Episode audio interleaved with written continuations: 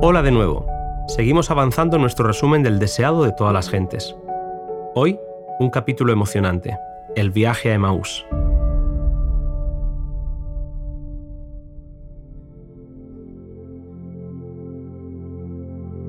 Hacia el atardecer del día de la resurrección, dos de los discípulos se hallaban en camino a Emaús, pequeña ciudad situada a unos 12 kilómetros de Jerusalén. Volvían hacia sus casas hablando de las escenas del juicio y de la crucifixión. Nunca antes habían estado tan descorazonados. Sin esperanza ni fe, caminaban en la sombra de la cruz. No habían progresado mucho en su viaje cuando se les unió un extraño, pero estaban tan absortos en su lobreguez y desaliento que no le observaron detenidamente. Seguían hablando de aquellas lecciones que Cristo había dado, pero que seguían sin comprender. Al caminar con ellos, Jesús anhelaba consolarlos. Veía su tristeza y comprendía el pesar en el que su muerte los había dejado. Sabía que el corazón de ellos estaba vinculado con él por el amor, y anhelaba enjugar sus lágrimas y llenarlos de gozo y alegría. Pero primero debía darles lecciones que nunca olvidarían. Les preguntó, ¿De qué habláis y por qué estáis tan tristes? Los discípulos no se lo podían creer. ¿Sería este hombre el único peregrino que viniendo de Jerusalén no supiera lo que había pasado en la ciudad? Ellos le hablaron del desencanto que habían sufrido respecto a su maestro, el cual, le dijeron, fue varón profeta, poderoso en obra y en palabra delante de Dios y de todo el mundo, pero que los sacerdotes y los príncipes lo entregaron a condenación de muerte y lo crucificaron. Sin poder reprimir las lágrimas, aquellos dos hombres confesaron, mas nosotros esperábamos que Él fuera el que había de redimir a Israel, y ahora, sobre todo esto, hoy es el tercer día que esto ha acontecido. Era extraño que los discípulos no recordaran lo que Cristo les había dicho, ni entendieran que Él ya había anunciado que al tercer día iba a resucitar.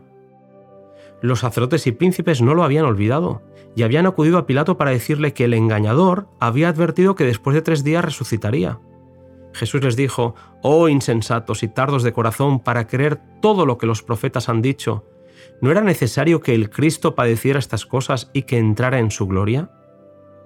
Los discípulos miraban al extraño con asombro y una cierta expectativa. Notaban que sus palabras tocaban sus almas con fervor, una ternura y una simpatía que les hizo sentirse extrañamente esperanzados. Jesús podría haberse dado a conocer en ese momento, pero era necesario que primero entendiesen la escritura. Su fe debía establecerse sobre la palabra. No hizo ningún milagro, sino que explicó las profecías y símbolos bíblicos, demostrando la importancia del Antiguo Testamento como testimonio de su misión. Muchos de los que profesan ser cristianos ahora descartan el Antiguo Testamento y aseveran que ya no tiene utilidad, pero tal no fue la enseñanza de Cristo, puesto que es su voz la que habla por los patriarcas y los profetas. El Salvador se revela en el Antiguo Testamento tan claramente como en el Nuevo. Los milagros de Cristo son una prueba de su divinidad, pero una prueba aún más categórica de que Él es el Redentor del mundo se halla al comparar las profecías del Antiguo Testamento con la historia del Nuevo. Jesús mostró a sus seguidores que sus esperanzas de un reino temporal no tenían fundamento en la Escritura. Su esperanza era errónea, y eso los había llevado al desengaño más absoluto. Cristo debía morir, como todo transgresor de la ley debe morir si continúa en el pecado. Todo esto había de suceder, pero no terminaba en derrota, sino en una victoria gloriosa y eterna. Jesús les dijo que debía hacerse todo esfuerzo posible para salvar al mundo del pecado. A medida que caminaban, Cristo siguió abriendo el entendimiento de los dos hombres para que comprendiesen las escrituras. De los labios del Salvador brotaban palabras de vida y seguridad. Ellos seguían con los ojos velados sin sospechar quién era realmente su compañero de viaje, y prosiguieron por el camino montañoso mientras andaba a su lado aquel que habría de asumir pronto su puesto a la diestra de Dios. Llegó la puesta de sol y los viajeros llegaron a su lugar de descanso. El extraño pareció querer continuar su viaje, pero los dos discípulos no querían separarse de él y le rogaron que se quedara con ellos. Si los discípulos no hubiesen insistido en su invitación, no habrían sabido que su compañero de viaje era el Señor resucitado. Elena White comenta esta idea con estas palabras, Cristo no impone nunca su compañía a nadie. Se interesa en aquellos que le necesitan. Gustosamente entrará en el hogar más humilde y alegrará el corazón más sencillo, pero si los hombres son demasiado indiferentes para pensar en el huésped celestial o pedirle que more con ellos, pasa de largo. Así muchos sufren grave pérdida. no conocen a Cristo más de lo que lo conocieron los discípulos mientras andaban con Él en el camino. Pronto estuvo preparada la sencilla cena de pan. Fue colocada delante del huésped, que había tomado su asiento a la cabecera de la mesa. Entonces alzó las manos para bendecir el alimento. Los discípulos retrocedieron asombrados. Su compañero extendía las manos exactamente como solía hacerlo su maestro. Vuelven a mirar y he aquí que ven en sus manos los rastros de los clavos.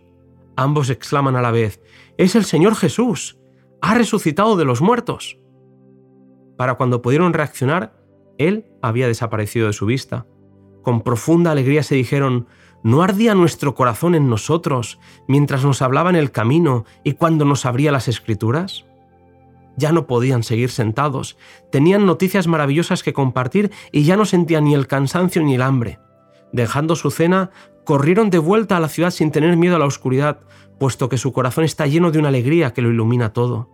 Cristo ha resucitado. Ya no lloran al que está muerto, puesto que ha resucitado. Tienen que contar la historia maravillosa del viaje a Emaús. Llevan el mayor mensaje que jamás fuera dado al mundo, un mensaje de alegres nuevas, de las cuales dependen las esperanzas de la familia humana para este tiempo y para la eternidad. Precioso encuentro, querido amigo, el que vivieron estos dos discípulos. Nosotros nos volvemos a encontrar en el siguiente capítulo. Paz a vosotros.